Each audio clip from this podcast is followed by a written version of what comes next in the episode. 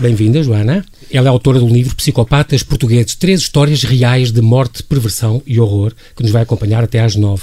Então, boa noite, Joana, bem-vindo ao Observador. Obrigado por teres aceitado este Eu nosso... que agradeço o convite. Este nosso convite. Por acaso, se está a jantar, pensando bem, é melhor não ficar a ouvir esta conversa para já.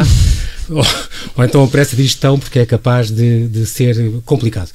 A Joana escreveu este livro, ela nasceu em Luanda, naquele, foi daquelas pessoas, como dizia outro dia o Alvin, que nasceste na passagem de ano, chegaste a ser o bebê do ano, aquelas coisas que aparece. Toda a gente pergunta isto com certeza, mas bebê já, já nasceu, nasceste à meia-noite e um minuto. Não, não, porque uh, o Alvin já disse isso ao Alvin várias vezes. Eu não nasci no dia 1 de janeiro, eu Então. nasci numa data muito pior do que. Isso está mal na Wikipédia. 25 de dezembro. Não, não, nasci numa data uh, super icónica para Portugal. Eu sou de 13 de maio, na Ainda por verdade. o meu pai gosta imenso de gozar comigo a dizer, quando, eu- quando eu Ai. chateio, diz-me assim: cala-te, porque tu podias te chamar Maria. Fátima, Jacinta, Oh, não sei o quê, não sei o da não sei o não o Aparição. Exatamente. Pronto, mas não, Pronto, Joana. Nasceste, portanto, o 13 de maio, já um mês depois da Revolução, digamos. É verdade. Sim, senhor. E o teu trabalho é, és psicóloga clínica e fazes avaliações, tu és uma profiler, que é uma Sim. coisa, eu só me lembro dos fecheiros que eu gostava tanto e, portanto, era extraordinário. Mas também és filha de um médico psiquiatra e psicanalista, portanto, está no sangue, está na família a, a tua, a tua análise ao cérebro das pessoas. Muito bem. Depois, para os graduaste em terapia familiar, és assistente no ISPA, ainda és assistente no ISPA? Quando há pós-graduações que justifiquem. Ok. E depois, e tens outra coisa que eu gosto muito, por acaso, e pouca gente sabe o que é, que é o psicodrama, é uma área que tu gostas muito. Muito. Eu tenho um grande amigo meu, o Paulo Martins, que, e o Nuno Salema, é meio primo meu e que orienta essas aulas e, e é extraordinário o que faz o psicodrama, mas isso é para verdade. outra conversa outro dia. És comentadora e analista política e, e foste, talvez o mais importante disto tudo, madrinha da Madragoa. É neste- verdade. Por acaso foi muito Nas importante. Foi, foi uma experiência muito bonita, adorei. passado, que sim. Foi lindo, foi A lindo. defender as, as cores da Madragoa. A mais linda de Lisboa. E não vou falar sequer que, que és uma rainha no, no Instagram com 70 e tal mil seguidores e que faz questão de, de, de mostrares a, a querida luz e, e as tuas aulas de fitness. Não. Mas não vou falar.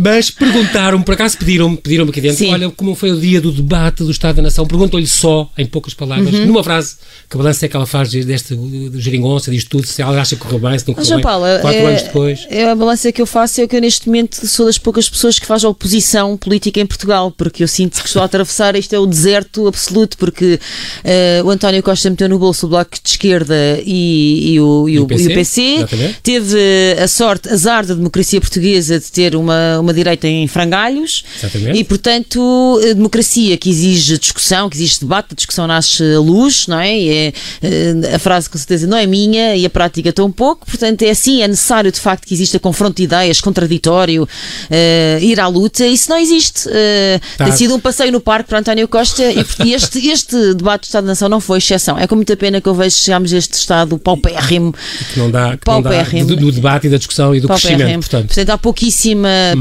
Pouquíssimo, pouquíssima oposição. Eh, eu continuo a fazer a minha, não sou a única, mas já somos muito poucos. Já disse- Resistam aí, força pessoal. Tu já disse que és, és quase a única pessoa de esquerda no país. Mas eu já disse que sou de esquerda, com oposição, tipo, fazer contraditório, porque António Costa não tem contraditório nem à esquerda, nem, à, direita. Eh, realmente é uma descida para a É Avenida da verdade. Liberdade, é um desfile, é quase o desfile também da Madragoa 2. É, qua- é quase como dizia outro que é o partido único. Na Rússia, dizia ele antigamente, na Poxa. Rússia sempre haverá partido único, porque no dia em que criasse a oposição ia tudo para a oposição e voltava Mesmo. a ser o partido único. É um É um exagero. Foram quatro. E, o mais incrível é que podia ter sido, exatamente, podia ter sido assim o debut, não é? O, o debutar da geringonça. o Estado tido- Graça, o Estado de Graça. Exatamente. E até vai, eu admitiria um pouco mais que o Estado de Graça, um ano, dois anos, mas toda Mas a não, é legislatura, quatro anos. Exatamente, toda é incrível, realmente. E pronto, e depois começaste a escrever, e, eh, aliás, já escreves há muito tempo, mas te- entraste aqui nos contos pouco políticos, nos maníacos de qualidade, já falámos sobre isso, um livro onde tu sentas a- a- a- no, no divã do, do psicanalista pessoas famosas da nossa história, Dona Maria I, o, o Dom Afonso VI, com aquele caso incrível do julgamento aos seus órgãos genitais, ah, o Marquês de Pombal, com o padre Gabriel Malagrida, este italiano extraordinário, queimado pela Inquisição, o último, cá, o Antero de Quental, o Fernando Pessoa, pronto, este livro está, está realmente excepcional. Muito obrigada. Fizeste um livro de Portugal a arder, no fundo, eh, também muito, muito interessante sobre estas crónicas, estes textos sobre política, a cultura e a sociedade e tal, muito bom também. E depois o cérebro da política, tu como verdadeira psicóloga clínica, Uhum. que queres saber porque é que os governantes eh, agem, agem e decidem de determinada maneira E os eleitores? e os eleitores porque é que votam também de determinada maneira. Isso foi, uma coisa engraçada. E depois os sonhos públicos, portanto, se não me engano é o último. Exato. É Editado- o penúltimo, é o penúltimo. Penúltimo, editado pela... Sim, o último a falar hoje. O, o- o editado- último é mais, esse era o Sonhos Públicos, este é mais eh, o Psicopatas Portugueses, é mais o Exatamente. Pesadelos Privados. Exato. e, é nós que vamos, e é exatamente isso que vamos falar. Psicopatas portugueses, três histórias reais, fizeste questão de frisar isto no título e muito bem, de morte, perversão e horror. Não entra aqui nada de ficção. Zero. Zero, isso é muito importante. E é um trabalho clínico, tu fazes questão de dizer estas coisas que são muito importantes. Isto é um trabalho clínico. Uhum. Eu sou psicóloga, não és forense, mas, eh, mas, não, tens, mas tens a prática. É a minha deste, área, tenho, faço muita psicologia forense. E portanto, e começas a dizer isso. São todos trabalhos reais, são, são narrativas verídicas, não é um trabalho de ficção, não é um romance histórico. E portanto, uhum. não é um bom livro para adormecer, portanto, ainda bem, ainda estamos na hora possível. E, e, a minha pergunta, a primeira pergunta rápida é como é que tu escolheste os 12, os 12 mais um caso? Portanto? Olha, o meu critério foi, eu queria homicidas que tivessem morto pelo menos três pessoas, no mínimo três uhum. pessoas, e que só há, um, há uma exceção no, no livro todo, uma exceção, mas que é uma exceção que realmente tinha que figurar, depois podemos falar sobre isso, mas uhum. portanto mataram todos mais do que três pessoas, são todos assassinos de grande escala, há uns que até mataram mais do que três pessoas, uhum. e depois, como isto é um livro de divulgação científica, divulgar aquilo que é a psicologia forense, forense, para as pessoas perceberem o que é que um psicólogo forense faz, como é que avalia, o, o, no que é que se baseia, etc. Todos os casos têm um quadro clínico diferente, porque nem todos os homicidas têm o mesmo quadro clínico, evidentemente. Aqui encontramos psicopatas clássicos, sociopatas, narcisistas eh, malignos, psicóticos, portanto, uhum. há de várias tipos. Uma, um de cada espécie. Procurei um de cada espécie. Há mais alguns, mas aqui está, de facto, o essencial uh, da psicologia forense e dos grandes homicidas e, portanto, alguém que seja leigo e que não tenha tanto contacto com a psiquiatria uhum. e com a psicologia, ao ler este livro, acaba por fazer esta descida ao tártaro, esta descida ao inferno da, da perversão e da, da, brutalidade humana. As pessoas cá, quando pensam em serial killers, lembram-se logo do Diogo Alves. Não, não está incluído porquê? Porque ele é galego? Olha, João Paulo, é, é o aqueduto, não, o assassino não, não, do aqueduto. Portanto. Não, não, também tenho, por exemplo, eh, um uh, português que, que, é a primeira geração de imigrantes em, em Boston, Boston, portanto ah, não sim. tenho nenhum problema, que é o João Barbosa, sim. o maior assassino da da máfia de todos os tempos, para quem não sabe, era português. Que o próprio Edgar Hoover, uh, o Edgar Hoover que teve tanto tempo no FBI como, como Salazar, 48 anos, Exatamente. como Salazar. Dizia que ele era o mais perigoso de todos. Perigoso. É uma história. Era, um, era um Hitman, era um Era um Hitman, não é um franco atirador, um assassino soldo, aliás. Foi morto depois por outro atirador também. É sim, ele conseguiu não só uh, lixar a máfia italiana, como depois conseguiu tramar. Ele foi o primeiro, a primeira pessoa que inaugurou o programa de proteção de testemunhas nos Estados Unidos, que agora estamos sempre a ver em filmes, mas ele foi o primeiro. Uh, e depois conseguiu no fim também tramar o próprio FBI. Portanto, é um caso Bolas. inacreditável. Ele matou dezenas de pessoas. Era particularmente bárbaro. Foi, aliás, por isso é porque a máfia italiana abriu uma exceção ao contratá-lo, porque não contratava pessoas, chamava aos portugueses, chamava aos pretos. Uh, e, e os, os, os, portugueses uh, era visto como uma etnia. O bárbaro de Boston. Era portanto. visto como o esgoto uh, da, dos subúrbios de, de, Boston. Mas por ele ser tão cruel e tão, tão insensível, ele, exatamente, ele era uma máquina de matar absolutamente impiedosa e por isso foi contratado. Este Mas isto para dizer, não é? O Diogo Alves não ficou apenas porque é uma banalidade, e já toda a gente ouviu, e, e eu também procurei. Sim. sim. também procurei que neste livro figurassem, tal como o João Barbosa, casos que são menos batidos na criminologia portuguesa e que quis até resgatar uhum. uh, da, dessas uh, das catacumbas, okay. porque realmente mereciam uh, que as pessoas conhecessem um pouco mais e eu achei que valia a pena, eram bem ilustrativos. Este Pedro Dias dos crimes da Guiar da Beira, por exemplo, também é bastante recente, final de 2017. Também não figura. Também não figura. E este Vitor Jorge, aquele o massacre do da, Osso da Baleia, matou o chamado Mata 7, também não figura. Também não figura. Mas arranjaste uns extraordinários, para quem... não, não te sobraram nas suas investigações. Sobraram, sobraram. Portanto, já... vai haver um Psicopatas 2. Já tive muitos pedidos, porque este livro, eh, em 4 semanas, fez 4 edições, tem vendido Incrível, muito bem. Sim. O Psicopatas tem muito sido. Bom. Se eu vivesse nos Estados Unidos, agora era milionária. O, o português também está bom, exatamente. Os que vivem em Portugal continuam pobretanas, não há problema, não há problema. Pobre mas honrada. Bom, enfim, adiante. Uh, sim, já temos pedidos da editora de, para, uma de uma, segunda... para uma segunda, para uma reprise, mas pronto, uma coisa de cada vez. Este livro tem, tem um mês, eh, João Paulo. Exatamente. exatamente é um bebê ainda, ainda tem caminho para fazer, espero eu. Tem, e, e, tem sido muito bom a promoção que tem sido feita a ele. Claro que a mais importante de todas estás a fazê-la agora, aqui na Rádio dúvida, confirmo. Na nova, nova rádio preferida de tantos, tantos, tantos portugueses, mas sem dúvida que, que ficamos à espera e há de voltar cá, claro, quando houver a Tomara segunda edição. Claro que sim. Voltamos já já. Continuamos a conversa com Joana Amaral Dias, que traz ao Serão do Observador Psicopatas Portugueses, uma psicóloga clínica que traz um, três histórias de morte, perversão e horror para continuarmos aqui a falar no seu Observador. E já agora, ainda antes de mencionarmos e falarmos um bocadinho de, de alguns casos destes, um, que vale a pena ser, serem falados sem abrir muito, muito, sem levantar muito o véu, porque é interessante é as pessoas lerem como eu li e fiquei aterrado. Uh, queria que me falasse um bocadinho desta diferença entre psicopatas e sociopatas. estou a falar do, na DSM, Manual das Perturbações uhum. Mentais, e, e pensando no no Psycho, Psychopath uh, Test do Robert Hare, por exemplo, uhum. em que ele distingue e, e, fala que um psicopata ou um sociopata são diferentes, um tem empatia, outro não tem empatia, um é mais social, outro menos porque há aqui até profissões, já vamos falar disso, que, que, que até agradecem que as pessoas sejam psicopatas. Sim, sem dúvida. Obviamente, se pensarmos na, na derrocada de Wall Street uh, ou em certos uh, movimentos políticos, estamos certamente a falar de sociopatas. A diferença entre sociopatas e psicopatas é fina, é estreita, é magra e é, aliás, controversa uh, na, na, saúde mental, nos profissionais de saúde mental. Uhum. Eu penso que o melhor resumo, apesar de tudo, é este.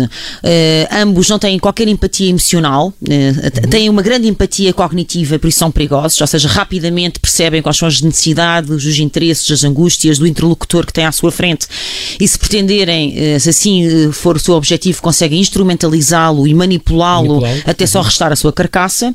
Mas a grande diferença entre o sociopata e o psicopata é que o sociopata pode e tem muitas vezes ansiedade nesse processo, eh, ao passo que um psicopata, se lhe pusesse, se pudéssemos medir as suas respostas psicofisiológicas simultaneamente enquanto está a esfaquear a avó, é frio. Não mexe mexe, não mexe nada. Por exemplo, o Paulo Jorge, que é um dos casos que figura neste livro, uhum. eh, que entrou dentro de, de, uma casa de uma pacata família de Orém, a família Batista em Orém, nos anos 90, e que assassinou todos, pai, mãe, eh, filho, filho e o bebê, e o bebê dois anos, que certamente não poderia ser testemunha. À caçadeira, portanto? À caçadeira, uma coisa de uma violência incrível. Aliás, o Truman Capote faz grande sucesso eh, nos Estados Unidos com um caso quase igual, quase igual a este, quase igual a, a um, também um, um jovem que entra dentro de casa de uma família e que assassina assassina, naquele caso foram cinco, neste caso foram quatro, de uma, de uma só assentada, limpos todos uhum. do, de uma vez, não é? Okay. O Paulo Jorge, contudo, tem um quadro de, ou tinha um quadro de sociopatia, o Paulo Jorge já cumpriu pena, está em liberdade.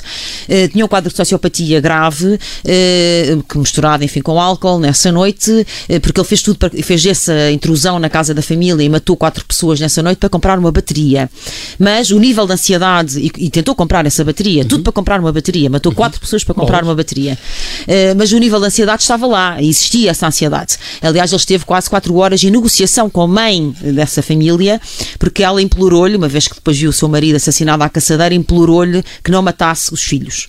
Uh, e o Paulo Jorge hesitou, nessa altura esteve quatro horas em conversação, mas acabou por desfecho há, há trágico. Há uma centelha de há, qualquer coisa. Uh, há uma centelha de ansiedade. Diz uhum. respeito a ele, não diz respeito à empatia com o outro. Sim. Diz respeito a ele, à sua hesitação. Também isto foi a primeira vez que, espero que a última, que o Paulo Jorge uh, esteve nesse lugar de Nesse homicida. Okay. Já, por exemplo, uh, o caso do João Barbosa, de que falávamos já há bocado, ou o Luís Militão Guerreiro, que continua a cumprir pena nas prisões de alta segurança do Ceará, depois de ter sido o mandante do assassinato de seis empresários portugueses. Aqueles que morreram quase na praia, morreram na praia do todos, futuro e que foram cimentados no chão. Quase todos eles foram cimentados vivos, vivos e, portanto, o laudo da autópsia, a autópsia mostra que eles havia, já houve entrada de cimento nas vias aéreas respiratórias superiores, ou seja, morreram da pior. O Edgar Allan Poe não se imagina, não imaginaria não seria capaz de descrever este horror. descrever exatamente o horror pior do, do que este. Uh, o Luís Militão Guerreiro já é, já, já, já é um, um, psicopata clássico, não é? Onde não há, de facto, a simpatia, não há remorso, mas também não haveria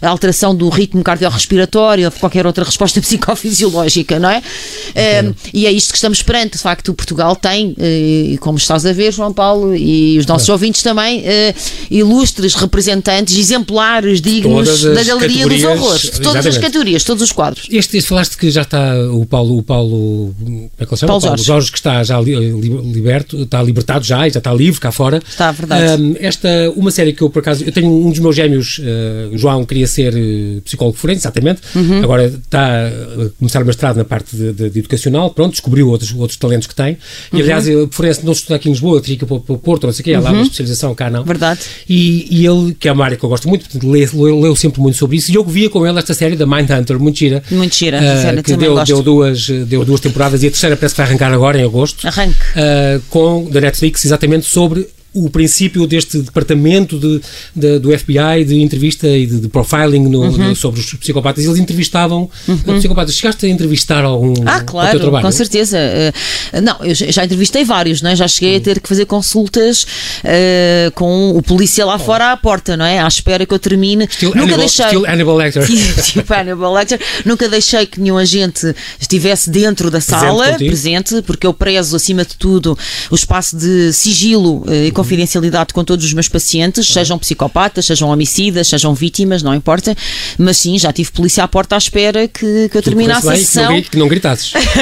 e já tive uma outra situação, João Paulo, se me permites, Mas, em que tive um bocadinho de medo, uh, porque numa do... primeira consulta, quando alguém senta à tua frente e tu não conheces a pessoa e a pessoa diz que é um dos maiores assassinos da história, que vai matar não sei quantas pessoas, ou que já matou, ou que vai fazer, estás à porta fechada.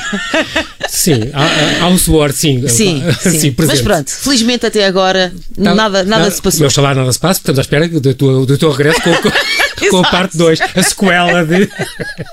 Nós aqui nos Psicopatas falámos também que uh, há profissões que. Uh, profissões que se chamam e que pedem mais psicopatas, e aqui uh -huh. há uma lista. CEOs é logo a primeira coisa com mais psicopatas. É Advogados, apresentadores de rádio e TV e jornalistas, que é muito triste, eu estou na, na lista dos mais. Polícias, padres, cozinheiros e tal. E depois há as profissões que têm menos psicopatas. Uh -huh. Então vêm os cuidadores, os enfermeiros, os psicólogos, os contabilistas, não sei porquê. eu sei porquê, podes explicar. Mas há alguns que deviam estar no mais psicopatas, eu acho. Mas enfim. Só é, ser o contabilista do Salgado, pá. do, Ricardo Salgado. Esse, esse é mais próprio, vítima. Segundo o próprio. Exato. Não, ele é que dizia, não é? Pronto, e estes, eh, além destas diferenças que nós já vimos e profissões, tu, tu reveste em algum sítio, tu, entre as profissões com mais psicopatas ou menos psicopatas? É, assim, eu tenho uma profissão, uh, tenho, eu tenho várias atividades, não é? Porque Sim. eu, além de ser, ser psicóloga, também sou ativista política uh, e também sou escritora, e portanto uh, sou um bocado a mulher de certos instrumentos, portanto, pela e pela categoria profissional seria difícil chegarmos lá, de facto. Este, este livro alerta, ainda antes, lembrarmos mais um caso ou outro que tem, tem uhum. piada e que ainda temos 20 minutos, este livro alerta. Um, uma, tem esta função de alerta que é muito importante, alertar os vizinhos, os familiares, porque acontece sempre essa história, ficam muito surpreendidos, não percebem o Paulo Jorge. Era um querido que comprava-me todos os dias um pastel de nata e de repente mata oito pessoas. E, quer dizer, as pessoas uh, mostram um bocadinho estes sinais de alerta e este livro é importante também por causa disso. Veja, pois, nem sempre tudo o que é aparece. Porque é? as pessoas realmente, tu vês isso nos, noticiários, sempre que aparece um crime, é. ah, era tão bom vizinho, via levar as crianças à escola de manhã, cumprimentava, fazia lá. Vamos lá ver, eh, a maior parte das vezes os sinais estavam lá, os sintomas estavam estavam lá e as pessoas basicamente não os ignoraram. Deixa-me dar-te um exemplo. O Rei Gob é, é uma uhum. personalidade, está preso também, consta, consta aqui do Psicopatas Portugueses, é, chama-se Francisco Leitão, conhecido na zona da Lourinhã e matou, matou várias e pessoas, matou. no mínimo três pessoas, mas uh, provavelmente mais. O Chico Leitão, como é, o Chico Avião, como ele é, perdão, assim é que, que ele é conhecido na zona, o Chico Avião. É o, Chico, o Chico Avião, uh, as pessoas ficaram muito surpreendidas, ou houve quem na Lourinhã ficasse muito surpreendido, mas como é que é possível ficar surpreendido quando tens uma casa que é uma espécie de um Drácula burlesco, um não é? exatamente. É uma coisa absolutamente grotesca, que é obviamente uma extensão, uma projeção da sua própria mente e da, da sua própria perversão. Como uhum. é que tu podes ficar surpreendido quando o Chico Avião era visto num vai e vem permanente com adolescentes dentro do carro, a quem comprava jantares, Coca-Colas, eh, até telefones e objetos de algum valor material, mas para um adolescente tem muito valor material? É, claro, e ainda por cima ele matou, terá morto eh, duas, duas adolescentes para ter relações com os namorados. Exatamente. Namoravam uns que ele queria. Precisamente. Ora bem, uh, os sinais estavam lá, Sim. não é? A comunidade, uh, houve alguns alertas, mas a comunidade se calhar não foi tão vigorosa uh, na, nas, suas, nas suas críticas nem na sua indignação. portanto, isto é, um, isto é um exemplo flagrante, mas há, nem todos são assim, há outros casos mais subtis, um pouco mais insidiosos, naturalmente, claro. mas na verdade, a maior parte das vezes há sinais que, ficam, que a comunidade pode estar um pouco mais atenta e também por isso eu escrevi este livro. Na verdade, eu escrevi este livro, a primeira, a primeira ideia brota do seguinte: eh, eu faço psicologia forense, faço criminologia e de repente vou procurar um arquivo e dou conta que em Portugal não havia nenhum livro, nem um único livro clínico, uhum, nem uhum. feito por psicólogos nem por psiquiatras, uhum. sobre homicidas. Ai, eu fico espantadíssima. Há um ou outro de, feito por jornalistas, ok, tem mérito, mas é diferente, obviamente, é um métier diferente, é uma perspectiva diversa. Nos Estados Unidos há milhões, há trilhões, Claro, sim, em Espanha sim, há sim. trilhões, por aí Inglaterra fora. também, sim. Eh, e, e bom, eu disse, bom, isto realmente é, é estranhíssimo. É uma lacuna, claro. Como é que nunca nenhum colega meu eh, se interessou eh, por aquilo que é, de facto, o lado mais obscuro da natureza humana, mas que infelizmente vivem todos nós. Existe. Nós somos homicidas, diz, diz eh, a Latentes, antropologia e arqueologia que somos todos filhos de homicidas. O primeiro homicídio se conhece já se tem 500 mil anos, 500 mil anos, assim mostra eh, a reconstrução de uma caixa craniana que foi assassinada com uma, uma perfuração de um instrumento, não sabe, mas um, um instrumento cortante. Isto é o das grutas em Espanha. Daquela, Exatamente, nessas Sim. grutas em Espanha. Portanto, nós, nós somos homicidas pelo menos há 500 mil anos. Daí também a atração de, de muito público por estas histórias da, da Uhum. criminologia, porque de facto isso não pode estar. Hoje em dia a violência e o homicídio é monopólio do Estado. Hoje em dia ah, já não há arenas romanas, as pessoas não podem matar, os homens não podem matar as mulheres porque têm amantes, na sociedade civilizada, não é? Digamos assim, há exceções, o, se calhar eh, o Neto Moura se calhar pensa de maneira diferente, outras pessoas, mas vá, enfim, de uma forma geral, Sim. de facto, o, o homicídio e a violência é monopólio eh, do Estado, mas ela aí mesmo assim existe. Mas existe. ela É existe, é real. E portanto é um natural apetência, interesse, curiosidade da parte das pessoas. Portanto, a ideia de escrever este livro nasce daí, tipo, como é que, como é, que Não é há nada, possível? não havia nada, né? Nada, zero. Portanto, este é Da mesmo parte o primeiro trabalho clínico. trabalho clínico, pois, que Sim, é importante. clínico. E portanto já falaste disto agora mesmo. eh, Portugal, ao contrário do que se pensa, não é assim de tão brandos costumes como se. Por exemplo, na violência doméstica, nós infelizmente não levamos o palmarés, mas eh, temos uma proporcionalmente eh, são Vamos mais que- palmarés. A Espanha tem quatro vezes mais habitantes do que Portugal e nós temos mais mulheres mortas. Eh, proporcion- é, incrível. E não podemos, assim, a cultura tem diferenças, todas as culturas têm, de facto, mas as suas gente sabe, a idiosincrasias, mas não é assim tão, tão, tão, Mas tão eu tenho a diferente. ideia que Espanha é um bocadinho mais sanguinária nestas coisas. Pois, mas pelos a vistos aqui civil, não é tão sanguinária, não é. João Paulo? E até no Mas Brasil, e até o Brasil. Proporcionalmente, comparando com o Brasil, aí já proporcionalmente, Sim. mas que tem uma taxa de homicídio que é insana, não é? No Brasil, Sim, eh, claro, quer dizer, claro, quer sim. dizer, são milhares de homicídios por ano. Mesmo assim, eh, em contexto de violência doméstica, Portugal leva de facto o tal palmarés. Portanto, eh, essa é uma exceção. De resto, nos, nos outros tipos de homicídios, nos outros crimes violentos, crimes de sangue, não somos nem os pompons fofinhos. Não, não, não, não estamos sempre no pódio, mas lá está, temos casos que ilustram perfeitamente e que exemplificam e temos números que estão mais ou menos naquilo que é a média dos demais países europeus. Devo dar os parabéns por este princípio do teu livro, falar deste quadro do Cézanne, o assassinato de Paul Cézanne, um quadro que está em Liverpool, fabuloso, Obrigada, como é. tu pegas nisto. É um quadro incrível. E, e como tu contas estes dois homens que devem, devem ter violentado e Uhum. estão a assassinar esta mulher, um quadro antigo, já de 1868. Um pouco, Mas- tipo, pouco típico do Cézanne, porque Exatamente, realmente não é, não, é nada, não é o tipo mas, de pintura, mas, é realmente muito marcante e, É. e mostra aquele momento terrível em que está aquilo a acontecer. Depois também és muito explícita nisso, que é um trabalho clínico, portanto mostras muito os tipos que há, os custodiantes, os terminadores, os assassinos em massa e tal. Pronto, isso está tudo muito bem ali eh, dito e mostrado. E depois eu tenho que aterrar nesta Luísa de Jesus, Faz que é esse é favor. o caso mais antigo que tu tens, Uhum. desta mulher que, que naquelas rodas dos expostos, na Misericórdia, concretamente de Coimbra, onde tu estudaste, Exatamente. Ahm, e ela acabou por matar 33 bebés eh, que eram entre- entregues para, para a adoção. É verdade. Só para ficar com os 600 reis que davam, eh, que era o enxoval delas, e um bocado de, pano e um berço, e portanto acabou por matar 33 bebés e chegou a desossá-los e fazia coisas incríveis, se calhar com uma frieza tremenda. Esta, esta, Ela era esta louca, mulher. a Luísa de Jesus é aquilo que nós chamamos em tribunal. A pergunta é sempre esta, João Paulo: era mau ou era louco? Imputável ou não imputável? Exatamente, ao fim e ao cabo é isso, é isso que eh, o jurado, o juiz quer saber, a magistrada quer, eh, quer ter a certeza, porque efetivamente há dentro daquilo que é a descompensação e a desorganização mental que pode levar ao homicídio, há de facto este- estes dois ramos, não é? Há uma, uma parte mais psicopática, em termos técnicos, uma parte mais psicótica. A Luísa de Jesus estava obviamente tal- totalmente descompensada, ela perdeu daquilo da investigação que eu fiz, eh, ela, eu não recuo mais do que o século XVIII porque é difícil ter os dados que te permitam um profiling minimamente fidedigno. Ora bem, a Luísa de Jesus. Estamos eh, a falar em 1772. 72, portanto, século XVIII, já, as- já as sentenças de tribunal, enfim, essa documentação toda que tive acesso. Já, Atenção, ela foi morta, foi executada com 22 anos, de uma forma incrível. ela foi a última mulher eh, Condenada à morte condenada e- à morte em Portugal. Eh, e ela, de facto, tinha descompensado porque eu, na investigação, consegui apurar que ela tinha estado grávida. A O primeiro bebê que ela vai buscar à roda dos expostos, ela era ama de leite, ou seja, ela tinha leite para amamentar. e, portanto, Hum. era ela tinha perdido um bebê, uma um psicose pós-parto. Não é uma depressão pós-parto, atenção. é É, uma doença muito mais grave, é, é a doença mais grave de- associada a coisas perpais, portanto, à, à gravidez e ao parto, eh, que é a psicose, e que pode ser, de facto, eh, de um- pode ter uma gravidade eh, e, e pode ter uma, uma expansão, que é o caso dela. E, portanto, ela matava de uma forma, a certa altura, completamente desorganizada, como tu estavas a descrever, muitíssimo violenta eh, e, e sem qualquer remorso, sim, mas por via da sua loucura. Ela era mesmo, era, estava completamente descompensada e completamente desorganizada e, não, e nunca recuperou disso, certamente. Vamos parar para um segundo só para um recado e já voltamos.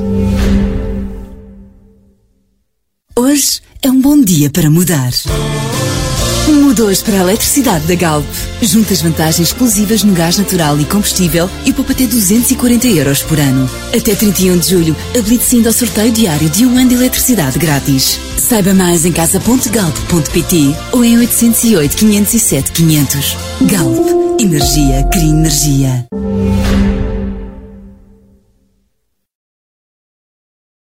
Continuamos aqui com a Joana Amaral Dias, agora para falar de, outra, de, outro, de outro crime bastante raro, que é uma matricida, uma mulher, a Maria José, eh, conta lá, que matou a sua mãe só porque a mãe, que não gostava que ela namorasse alguém? Este é o único caso no, no Psicópatas Portugueses que não matou pelo menos três pessoas. E ela figura no livro porque ela é uma raridade estatística, uma espécie de cisne negro. Isto não acontece. Uma, uma mulher matar a sua própria mãe, ex- existem pouquíssimas no mundo. O patricídio é um crime relativamente raro. Quando acontece, geralmente são homens a matar a mãe ou o pai, mais frequentemente o pai, menos frequentemente a mãe. Agora, uma mulher matar o própria pai mãe? já é menos ainda, mas uma mulher matar a mãe então é é raríssimo. É de facto o tal Um milhão. É mesmo uma no milhão, embora curiosamente tínhamos tido um caso este ano. eh, que No está- exatamente, pois foi. eh, a Diana, que matou a sua própria mãe. Mas era mais adotiva, é um bocadinho diferente. Sim, não sei se é diferente. Isso é um debate, isso levar-nos-ia a uma. Os pais adotivos não iam gostar nada de te Ah, ouvir dizer sim, isso, pois, está bem, retiro o que disse, vou voltar atrás. mas, eh, mas pronto, isso levar-nos a, uma- a um outro debate, mas na verdade o matricídio é um crime muito raro Uhum. e o matricídio com estas características, porque ela não se limitou a matar a mãe. Estamos em, Vamos mil, lá ver. estamos em 1848. Estamos em 1848 e a Maria José, que aliás eh, ainda rendeu eh, algum, algum dinheiro É verdade, ao Camilo.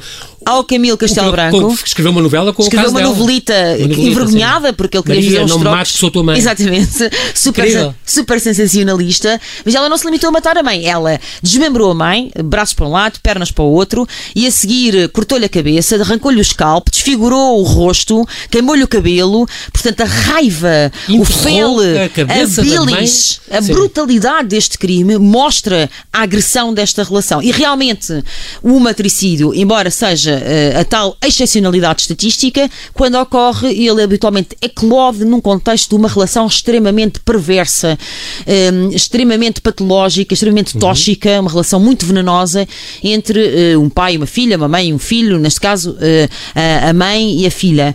E essa, era essa a relação onde a mãe da Maria José parecia querer controlar a vida da Maria José, porque era da, a Maria José tinha ficado com aquele papel ingrato que muitas mulheres tiveram, que era ficar como cuidadora da sua mãe. Não tinha casado, era a solteirona, ia ser a lacaia, a servente eh, da senhora ao resto da vida, só que pelo meio apaixonou-se, a verdade tomou-se de amores, pelo moço que era pouco recomendável e nada, não tinha a benção da, da Da mãe, mãe? dela, e pronto, e é nesse contexto provavelmente que a tensão eh, explode, eh, exponencia-se e que esse matricídio ocorre. O Camelo Castelo Branco fez, teve esse faro literato de ver que isto era uma história do caraças, pegou nela, vendeu, fe- foi com ela que fez uns cobros jeitosos, foi para o. Porto curtir a vida. Com pãezinhos quentes, exatamente. Ah, é verdade, aproveito para dizer que amanhã, se me permites, o meu livro é lançado no Porto Com o pelo Mário Mário Cláudio. O Mário Cláudio vai Exatamente, apresentar 18h30 na Livraria Latina. Quem quiser ouvir o Mário Cláudio a falar sobre os psicópatas eh, é muito bem-vindo. Mas para te dizer que o, o Camilo teve Ele essa próprio, o intuição. Marco Cláudio, ele próprio. Sim. Um grande escritor. Ele sim, ele Sim, sim, assim, é um grande não, vá. escritor. Ele sim, é um grande escritor. Mas para te dizer que ele teve, o Camilo teve esse, esse sorte porque isto tem pormenores, esta história tem pormenores incríveis. Quer dizer, a polícia entra dentro de casa, finalmente, depois de remexer a casa toda, ao quintal, etc., encontra a cabeça da mãe da, da Maria Enterrada debaixo da enterrada debaixo da cama. Ela continuava a dormir com a mãe ali debaixo da cama. Incrível. E ela está a comer uma melancia, cuspir pevides, quando a polícia lhe pergunta se isto é a cabeça da mãe dela, e ela confirma. ela. Sim, sim, Ela, é. Tranquilamente. Continuar cuspir como se estivesse a confirmar, sim, sim, essa é a t-shirt que eu queria comprar, Exatamente, ou exatamente. isso é o programa que eu queria ver, outra coisa qualquer. Ela confirma que é a cabeça da mãe. Isto está tudo escrito nos laudos da polícia e depois também muita informação na, na sentença tribunal. E de facto o Camilo teve, foi doilhão e pegou na Exatamente. história com lá está, para fazer dinheiro, claramente. Não, e, e ela, e ela preocupada porque levou umas galinhas para a prisão e pelo caminho dizia e o meu galo e o Ai, meu coelho Deus, ficaram ai, Deus, sem os comida. animais, é verdade, ai, os meus Preocupada animais. com isso. Incrível. E nós, a ponto de fechar, ainda, ainda gostava de lembrar aqui o caso do Manuel Alentejano, portanto já estamos muito mais recente, 1968. Tu ainda não estavas cá, por acaso estavas, mas pronto. 78. O Manuel? Amantejano foi amante, um galã de Hollywood, autêntico. amante da Natália Natália Correia. que adorava, e o Mário Cesarini também. Também o adorava, muito dele. publicaram os textos dele numa revista muito benquista na altura, muito, enfim, com muito E o a- botequim. a- apopada pela elite, pela la- na nata eh, lisboeta, alfacinha, e o Manuel Alentejano, além de ter eh, morto umas dezenas de pessoas, não sabe exatamente quantas, mas foram bastantes, protagonizou aquela que foi uma das maiores É fugas verdade. de qualquer prisão europeia, porque ele fez, é uma história de filme, É completamente incrível. cinematográfica. Dava um filme autêntico. A vida mesmo toda dele, eu acho que dava um filme. dava um filme porque ele faz um túnel eh, dois meses a escavar Deus, um- túnel de metros e metros e metros 35 ele consegue tirar mais de 100 prisioneiros muitos deles perigosíssimos o Muleta, o Dedé o não sei quantos, que aliás comentaram muitos deles continuaram a, a- a- assombrar a Europa a, Península Ibérica, eram criminosos muito perigosos e portanto ele conseguiu tirar esta malta toda lá de dentro Ele acabou por ser indultado por, por Jorge. Sampaio, em, em 2000 acabou por ser indultado e chegou, foi preso em 60, aos 61 anos, então finalmente foi preso E depois- por violência doméstica. Claro, dizer, tinha que ser um clássico, mulher e né? no filho. E no filho, porque arrastava o filho, era conhecido ali naquela zona da moraria por trazer o filho pelos cabelos pelo chão, é verdade, é uma história impressionante. Mas é engraçado como, de facto, a perspectiva sobre a loucura e a doença mental vai mudando, porque na altura, esta malta, a Cesarina, tal, Correia achava muita piada, É. esta coisa provocadora da ordem, a, sua, a ideia da subversão, os polícias e os ladrões, né? o contexto do Manela Alentejano é o contexto claramente aquele nascerá cravos e alecrim, não é? Não há cá hierarquia, não querem hierarquia, querem a bandalheira e os presos, no fundo, no fundo, os homicidas eh, têm é que ser todos reabilitados e os maus são os polícias e a prepotência e o exercício arbitrário da autoridade, tudo misturado numa caldeirada incrível que fez com que a certa altura o Manela Alentejano andasse pelos cafés e pelos restaurantes de Lisboa a dar-me em punho a dizer não está cá a Natália Correia, então pumba, mata-te a ti. Isto é real, isto aconteceu. Exato. Incrível, incrível. Por tudo e por nada. Quase Ele- dos aliás, anos ele- 80. Ele começou aos, aos 14 anos lá, logo a matar alguém e, e por uma mais de nada, parou. uma. Sim, nunca mais foi por aí, foi por aí Lá fora. está, outro psicopata com eh, um percurso típico de psicopata, começar cedo, não é? com furtos, ameaças, prisões e nunca mais parar. e ser ali um, um, um crescendo ao longo da vida ah, incrível. Ah, e portanto, e daí depois acabamos naquelas pessoas que dizem, aquelas mulheres que, do, como a mulher do Cabo Costa, que dizem que tive a dormir 40 anos com, com um monstro ao lado e não sabia. É verdade, o Cabo Costa, o típico não- homicídio em série, tal como o Estripador de Lisboa, que também está neste livro. O Cabo Exatamente. Costas também, como, como típico homicídio em série, matava por motivações sexuais. Eh, o sexuais aqui tem que se perceber no lato senso, não quer dizer que haja relações sexuais com elas. Eh, o Estripador de Lisboa, por exemplo, nunca violou nenhuma prostituta. Gostava mais de cortar-lhe os órgãos internos e os cheios. eh, sim, Ah, e o sim. Cabo Costa eh, gostava de ver as raparigas nuas, depois a seguir asfixiava-as e mandava-as para a barragem, para, para, para a barragem ou no Cabo Mondego, conforme. Eh, e era um grande agressor sexual, sim, mas por esta via do sadismo, que é muito típica nos homicidas em série. E portanto, lá está, a esposa dele, a mulher dele, de repente descobriu, quando ele já era reformado, quando ele já estava aposentado da GNR, era um cidadão emérito da sua comunidade, ali na zona de Santa Combadão, adorava Salazar. Exatamente. Eh, E tinha retratos do Papa e da em Exatamente, e, da, e desta e era daquela. enviado, foi um enviado. E, afinal, Tinha uma missão divina. afinal era um autêntico bombeiro pirómano, para não dizer pior. E nós, com esta conversa tão agradável para a hora de jantar, vamos aqui vamos despedir-nos. Não temos tempo para mais. Resta-me agradecer, Joana, mais uma vez obrigado por ter um aceitado gosto. este convite Obrigada eh, eu. para este sangrento serão. Eu acho que nunca agradeci desta maneira.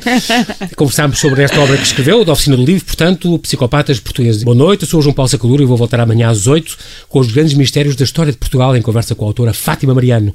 A conversa promete. Quando consigo ir desse lado, aco- aconteça o que acontecer com o Observador.